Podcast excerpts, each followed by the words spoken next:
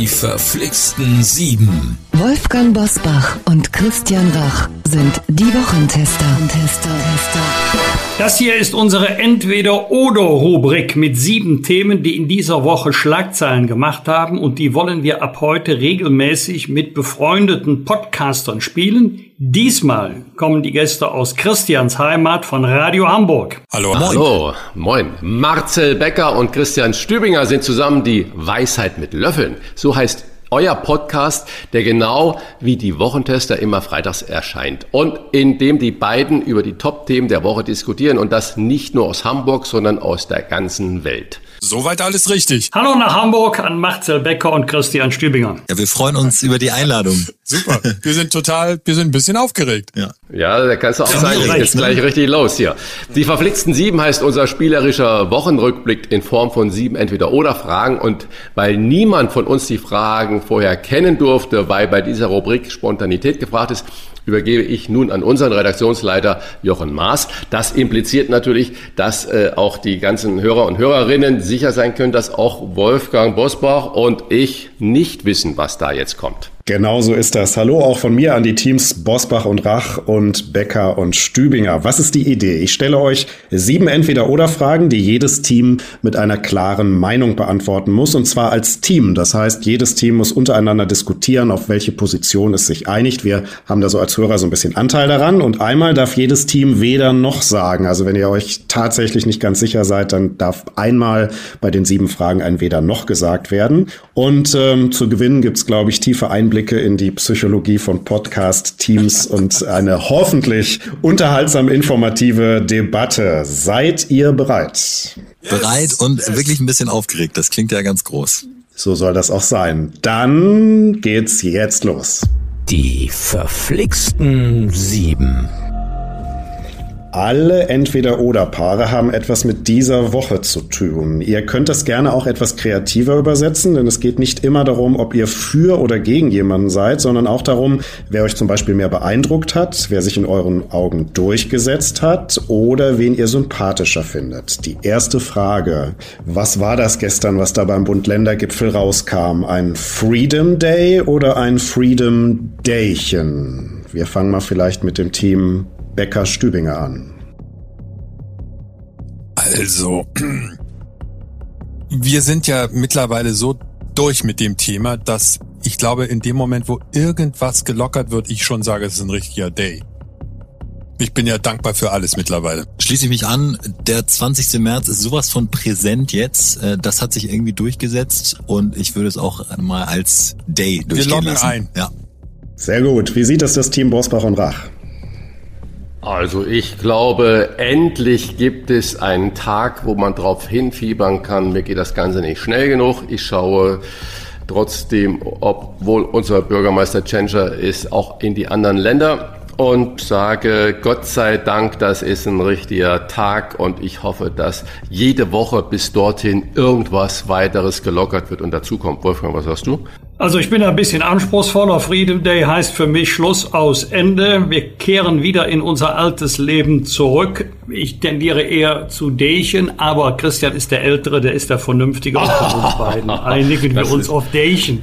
Dächen, Dächen, okay, dann, dann sage ich das. So eine originelle also, Wortschöpfung. Aber ich habe ja heute Morgen auch schon in unserem Podcast darüber gesprochen. Freiheitsrechte sind keine Gnadenrechte und daran wird die Politik äh, zu messen sein, ob man das Freedom nennt oder Tag der Rückgabe aller Bürgerrechte und Freiheitsrechte. Der 20. März, der steht und daran wird alles gemessen. Deswegen sage ich Tag dazu. Freiheitstag, ja. Also einmal Day, einmal Daychen. Die zweite Frage. Scholz oder Putin? Wir fangen an mit dem Team Bosbach und Rach. Die Frage geht nach Sympathie oder nach was? Naja, vielleicht nach Verhandlungserfolg. Also Scholz hat meines Erachtens, Wolfgang, bisher äh, sowohl bei Biden als auch bei Putin eine ganz gute Figur gemacht. Hätte ich ihm offen gesagt so gar nicht äh, zugetraut. Und wie er da bisher aufgetreten ist, äh, nicht mit der Brechstange, nicht mit dem Megafon, äh, sondern ruhig und hat scheinbar auch klar die Position äh, kundgetan, fand ich ganz angenehm. Jawohl, stimme zu, hat das richtige Maß gefunden, die richtige Balance zwischen Klarheit in der Sache, aber auch diplomatischem Auftreten. So muss es sein. Also Scholz. Ja. Sehr gut. Was sagt das Team Becker-Stübinger? Hallo, mein Name ist Olaf Scholz und ich kann das Wort Nord Stream 2 immer noch nicht aussprechen.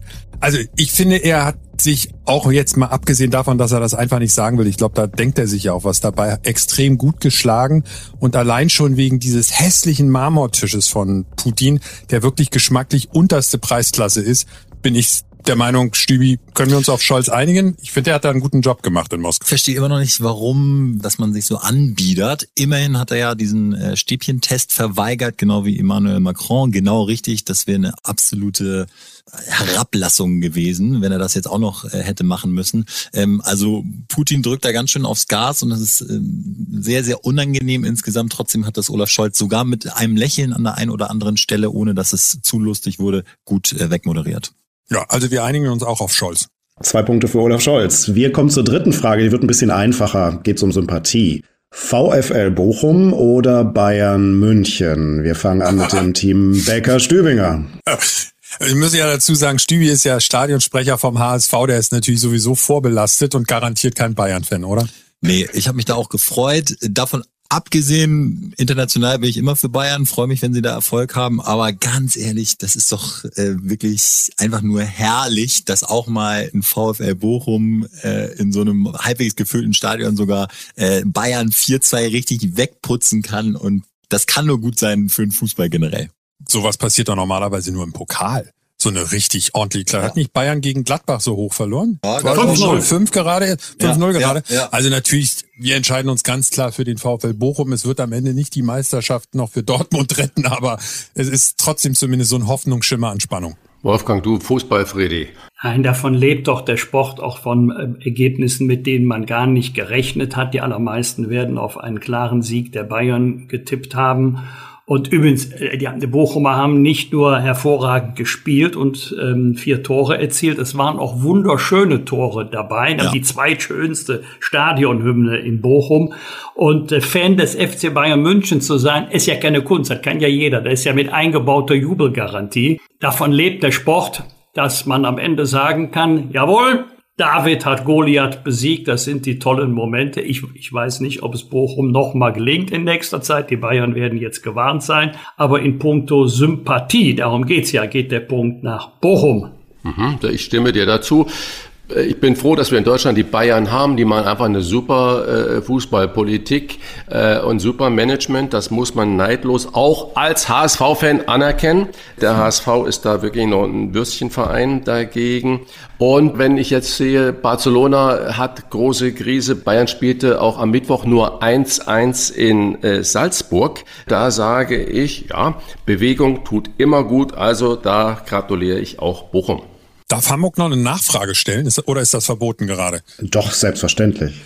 Ähm, was ist denn die schönste Stadionhymne? Eben die zweitschönste ist Ja, na, das, das, das ist ja eine Frage. Köln, ne? Ja, richtig. 100 Punkte natürlich. In Köln, was, was dir, FC Köln. Kommt ein Karnevalssong. Ja, natürlich. Oh ja, richtig. Ah. Ja, richtig. Ist auch, ist auch gut. Ich war aber übrigens da beim Pokal, wo der HSV ja äh, völlig verdient. Ja, ich habe jetzt eine ganz schlechte Verbindung. Ich verstehe jetzt kein Wort äh, mehr. Da war ich nicht so begeistert. Da lief das einfach da vom, vom Band und der Stadionsprecher da sagt er mir nur, und da kommt der FC Köln. Und alle klatschen und das war es dann auch schon. Also da geben wir uns ein bisschen mehr Mühe, möchte ich mal kurz sagen. Aber ja, es ist ein Mit Hymne hätten wir hoch gewonnen. So ist es. Kommen das, wir zur vierten Frage. Ich muss das Team wechseln, glaube ich. Ja, bitte. Die vierte Frage hat etwas. Ich denke, du willst bei den Siegern sein. Die vierte Frage hat etwas mit Fernsehen zu tun. Beide Male RTL. Das eine haben wir hinter uns, das andere beginnt heute Abend um 20.15 Uhr. Wir beginnen mit dem Team Bosbach und Rach, weil es da vielleicht auch sogar einen persönlichen Bezug gibt. Ja, ich bin befangen. Ich bin raus. Let's Dance oder Dschungelcamp? Ja, eindeutig Let's Dance. Für mich ja. Auch, auch wenn man Dschungelcamp immer als Sozialstudie und äh, Voyeurismus und das menschliche Abgründe werden sichtbar.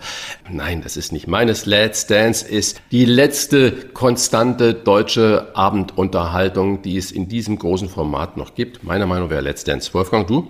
Ja, muss ich ja, bin ja befangen in dieser Frage, weil meine älteste Tochter mit am Start ist. Gott sei Dank nicht der Papa, glaubt mir, Freunde, das will keiner sehen, wenn ich da das Tanzbein schwingen würde. Aber ähm, ich weiß ja jetzt, mit welchem Trainingsaufwand das Ganze verbunden ist. Das ist ja, das ist großer Sport. Die nehmen das alle sehr, sehr ernst. Aber so viel Fairness muss sein. Allen Paaren drücke ich die Daumen, denn der erste Wettkampf der findet ja erst ähm, in acht Tagen statt, am 25. Februar. Ich selber war ja noch nie bei einer Show, aber dann werde ich zum ersten Mal ähm, mit der Familie dabei sein. Let's Dance oder also Dschungelcamp? Ich bin, bin anderer Meinung. Ich finde tatsächlich Let's Dance eine super Show mit der besten Jury, definitiv im deutschen Fernsehen mit Abstand.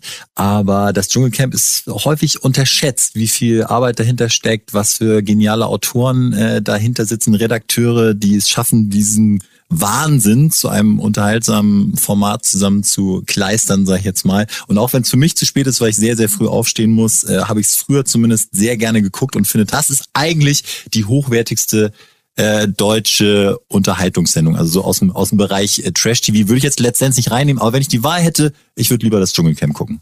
Also das Dschungelcamp, das ist doch, die, die haben doch. Meine Schwiegermutter würde Die zustimmen. haben doch mal den Fernsehpreis sogar gewonnen, das Dschungelcamp. War ich ganz erstaunt damals. Und äh, Helmut Karasek war ein Fan vom Dschungelcamp, kann ich nie nachvollziehen. Ich würde normalerweise jetzt sagen, weder noch. Das Einzige, was ich im deutschen Fernsehen, im klassischen deutschen Fernsehen noch gucke, ist Lanz. Aber Let's Dance finde ich besser als das Dschungelcamp, also auf jeden Fall. Nicht nur wegen der Jury. Das ist doch schon noch ein bisschen ich, ich, ich ertrage dieses Fernsehen nicht. Ich finde es ja. ganz schrecklich. Aber Stübi, heute ist dein Glückstag. Ich schließe mich dir an. Ja, wunderbar. Also wir, wir gehen mal aufs Dschungelcamp und äh, es verdient ein bisschen mehr Lorbeeren, als es so in der Öffentlichkeit kriegt. Und dann kommen wir zur fünften Frage. Diese Woche gab es die Meldung, dass die Reisebuchungen anziehen. Das hat sicherlich auch etwas mit dem Wunsch der Menschen nach mehr Freiheit zu tun. Fünfte Frage. Sylt oder Mallorca? Wir fangen an mit dem Team Becker und Stübinger. Also ich war das letzte Mal vor 20 Jahren auf Mallorca und werde jetzt im April wieder hinfahren. Und Sylt nervt ja immer schon so ein bisschen mit der Anreise, mit diesem Zug da. Also eben, Stübi, kannst dich anschließen, du fährst auch nach Mallorca. Ich finde beide Inseln überragend. Ja, Sylt ist toll, also aber beides super. Wäre jetzt in dem Fall der Joker. Äh, ich war letztes Jahr auf Sylt und äh, zu meinem Junggesellenabschied auf Mallorca und deswegen würde ich jetzt einfach sagen Malle. Ja, ist auch mit dem Tennisspielen besser, ist weniger Wind. Auch gut. Mallorca. Jetzt kommen aber zwei, die da, glaube ich, eine Immobilie haben. ja, auf jeder Insel. Auf jeder Insel ja. vermutlich, oder? Sorry, Fehler von uns. Ja, ja, bitte. Wolfgang, du? Da muss ich nicht lange überlegen. Kann auch damit zusammenhängen, dass ich erst einmal in meinem Leben auf Sylt war. Und äh, ich musste mich da an allem, was ich hatte, festklammern. So hat es da gewindet. Das war auch im Herbst. Also Mallorca, gar keine Frage. Also ich liebe die norddeutschen Inseln. Ich würde aber zum Beispiel für immer Sylt vorziehen. Ich finde dieses Wetter, diese Nordsee, ich finde das großartig. Aber ich kenne auch die Vielfältigkeit von Mallorca. Man kann dort Berge haben, natürlich glasklares Wasser, wunderbares Essen. Das kann man auch auf Sylt haben. Wenn Wetter nicht das alleinige Kriterium ist, dann bin ich da auch für Mallorca. Wunderbar. Dann haben wir Einigkeit mit Mallorca. Die sechste ja. Frage. Und ähm, wir nähern uns ja dem Feiern jetzt ein bisschen wieder an. Deswegen das Paar Karneval oder Hafengeburtstag? Karneval! Das kam schnell. Wo kam das wohl her? Äh, ich will da noch. Also Hafengeburtstag ist in Hamburg natürlich Tradition. Da kommen Marcel und Christian, die werden das besser wissen. Es, es kommen über eine Million Menschen da zusammen. Das ist schon gigantisch, aber es ist natürlich auch unglaublich viel Kommerz, genau wie Karneval. Aber wenn man sowohl in dem einen Fest als auch in dem anderen Fest mit drin ist und sich darauf einlässt, dann ist es schon großartig. Also entweder flüchtet man oder man macht mit. Deswegen wäre ich bei dieser Frage unentschieden. Oktoberfest. Das sagt Hamburg. Karneval. Also ich bin nun der Oberheide hier in dem ganzen Gremium. Ich komme aus Berlin und Karneval und in Berlin, das geht schon mal gar nicht und ich finde, in Hamburg ist das nicht besser geworden. Wir Hamburger haben natürlich einen besonderen Bezug zum Hafengeburtstag, ist ganz klar, das hat ja auch viel mit Stolz zu tun und Radio Hamburg, weil ihr uns ja auch so schön von Radio Hamburg angekündigt habt, wir machen ja jedes Jahr zum Hafengeburtstag eine Hitparade, eine Marathon-Hitparade und spielen immer so viele Titel hintereinander, äh, wie der Hafengeburtstag Geburtstag hat. Was ist denn dieses Jahr? 824? 834. 834. ist es, mhm. also das machen wir wieder zu Ostern, deswegen glaube ich, Stübi, aus dieser historischen Verbindung einigen wir uns auf Hafengeburtstag? Das Event selbst ist tatsächlich nicht so doll, aber nee, das ist grauenhaft. Äh, Top 834 können wir Sie empfehlen. Ja, aber das ist dann euer Programm. Äh, euer Programm müsste man dann in Karneval spielen, da wäre es doch super. sind wir sofort ja. dabei. Wir legen die Leitung heute noch. Da sind auch einige Karnevalslieder mit dabei, Herr Bosbach. Ja, das beruhigt mich schon. Ja. Also muss ich dann keinen Umweg über Hamburg fahren. nee, nicht nötig. Die siebte und letzte Frage der verflixten Sieben hat wieder was mit Sport zu tun. Olympia oder Fußball-WM? Wer möchte beginnen? Oh, da würde Hamburg, glaube ich, gerne anfangen, weil wir gerade in unserem äh, Podcast äh, mit äh, Lukas Vogelsang ganz lange über das Thema WM in Katar gesprochen haben. Und die Olympiade oder die Olympischen Spiele in China hatten wir natürlich auch am Wickel. Ich bin von diesen Ereignissen inhaltlich natürlich total begeistert, aber von der Art und Weise, wie das im Moment abgewickelt wird, sowas von genervt. Natürlich werde ich trotzdem Fußball gucken, WM. Ja. Aber ich habe jetzt zum Beispiel von den Olympischen Spielen fast gar nichts gesehen. Also es gab so, jetzt bei den Olympischen Spielen, wenn ich an zum Beispiel unsere beiden Langläuferinnen denke, echt so Gänsehautmomente, die einfach nur komplett was mit Sport zu tun hatten. Und das war dann auch richtig erfrischend. Ansonsten war jetzt über den äh, Olympischen Spielen, noch sind sie ja nicht ganz vorbei, echt so ein Schleier die ganze Zeit, der wirklich belastend war. Und ich befürchte, das wird bei der WM in Katar genauso sein. Deswegen ziehen wir jetzt unseren Weder noch Joker. Ja, schließe ich mich an. Ach Gott, so harmonisch. Oh Gott, ja. Also ja, wenn man es politisch betrachtet, ist natürlich beides von der Position des Westens aus schwierig. Aber wenn man Olympiavergabe äh, sich anguckt, dann will ja in Deutschland ist es so gut wie nicht mehr möglich.